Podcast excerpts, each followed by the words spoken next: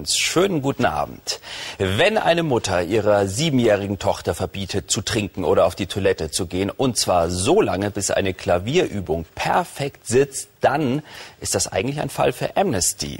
Statt aber Protestbriefe zu schreiben, rennen viele Menschen die Buchläden und kaufen die Erziehungsfibel dieser strengen US-Professorin. Gut, dass es noch Menschen gibt wie Jesper Juhl, der Familientherapeut, tourt gerade durch Deutschland und versucht, verunsicherte Eltern zu beruhigen.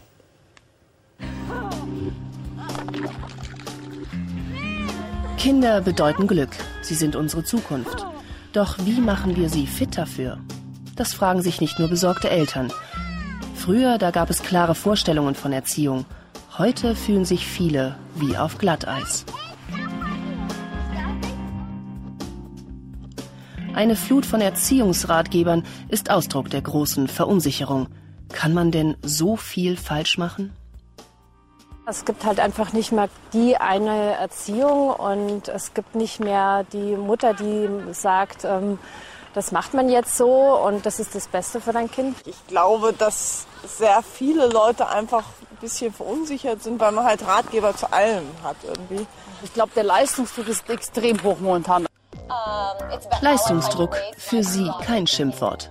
Amy Chua ist selbst extrem streng erzogen worden und hat ihre beiden Töchter genauso gedrillt. Darüber hat die Professorin ein Buch geschrieben, das ihr in den USA sogar Morddrohungen bescherte. Jetzt ist es auf Deutsch erschienen, Die Mutter des Erfolgs. Die Tochter chinesischer Einwanderer lebt mit ihrer Familie in den USA.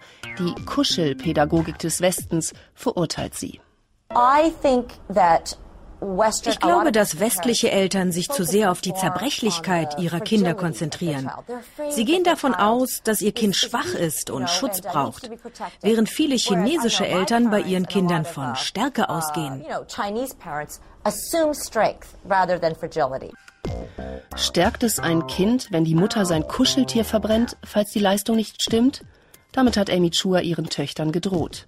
Diese Härte schockiert, doch die Autorin trifft auch in Deutschland einen Nerv. Viele fordern hier mehr Druck und Disziplin. Sie fürchten den Bildungsabstieg. China als Vorbild? Alles Quatsch, sagt er, der dänische Familientherapeut Jesper Juhl. Druck führe langfristig gesehen immer in die Sackgasse. Wenn wir uns mit den Chinesen vergleichen, dann müssen wir auch ganz, ganz äh, vorsichtig und ganz genau die Rückseite von chinesischer Kindererziehung untersuchen. Und das ist eine sehr, sehr schwarze Rückseite. China hat beim PISA-Test herausragend abgeschnitten. Hinter den Erfolgsmeldungen lauern allerdings tragische Schicksale. Die Selbstmordrate unter chinesischen Jugendlichen ist hoch. Kinder mit Drill zu mehr Leistung anzustacheln, hat psychische Konsequenzen. Doch wohin steuern wir mit unserer Erziehung, wenn wir international mithalten wollen? Die Möglichkeiten mit Kindern sind unendlich. Wir müssen uns nur entscheiden, was halten wir für moralisch und ethisch okay und was unsere Gesellschaft braucht, unsere Gesellschaften brauchen, ist ja kein Geheimnis, glaube ich. Wir brauchen äh, verantwortliche Erwachsene mit viel Kreativität, äh, die auch selbstständig arbeiten kann äh, und äh, wir brauchen nicht diese äh, Millionen von gehorsamen Industriearbeitern. Jesper Juhl kennt die Auswirkungen starrer Erziehungsmethoden genau. Seit Jahrzehnten berät er Familien, in denen etwas falsch läuft und coacht Eltern, Lehrer, Psychologen.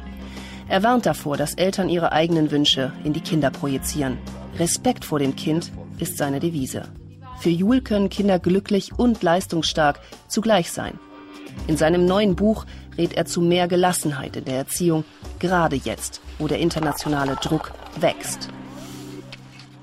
Es gibt eine alte, fast so eine philosophische Mythe, dass entweder Leistung oder Glück. Und meine Erfahrung ist, das ist überhaupt nicht richtig. Leistung kommt vom Innen. Und hier kommt Leistung nicht vom Innen, das kommt vom Außen. Es kommt vom Riesendruck, vom Schulen und so weiter. Und es ist nicht erfolgreich. Und die Politiker glauben im Moment, wir können es erfolgreicher machen. Dann müssen wir nur mehr Druck machen. Und das ist Wahnsinn. Auch Emi Chua musste einsehen, dass Druck nach hinten losgehen kann. Ihr Drillkonzept ging bei einer der beiden Töchter scheinbar auf. Sophia hat es am Klavier bis in die Carnegie Hall geschafft. Lulu dagegen rebellierte, schnitt sich die Haare ab, schmiss die Geige in die Ecke. Damit hat sie das Weltbild ihrer Mutter herausgefordert, wie Amy Chua im Buch selbstkritisch zugibt. Als ich vor 18 Jahren Mutter wurde, war ich überzeugt davon, dass westliche Eltern mit ihrer Erziehung falsch liegen. Man muss doch streng sein. Aber als meine zweite Tochter geboren wurde, musste ich umdenken. Dass Eltern nach den besten Methoden suchen, um ihre Kinder zu erziehen, verständlich. Doch Abstiegsängste sind schlechte Ratgeber und Drill und Druck keine Antworten auf die Herausforderungen der Zukunft. Schließlich wollen wir doch starke, schlaue und glückliche Kinder. Deshalb bitte keine Panik, sondern vertrauen wir uns doch und den Kindern.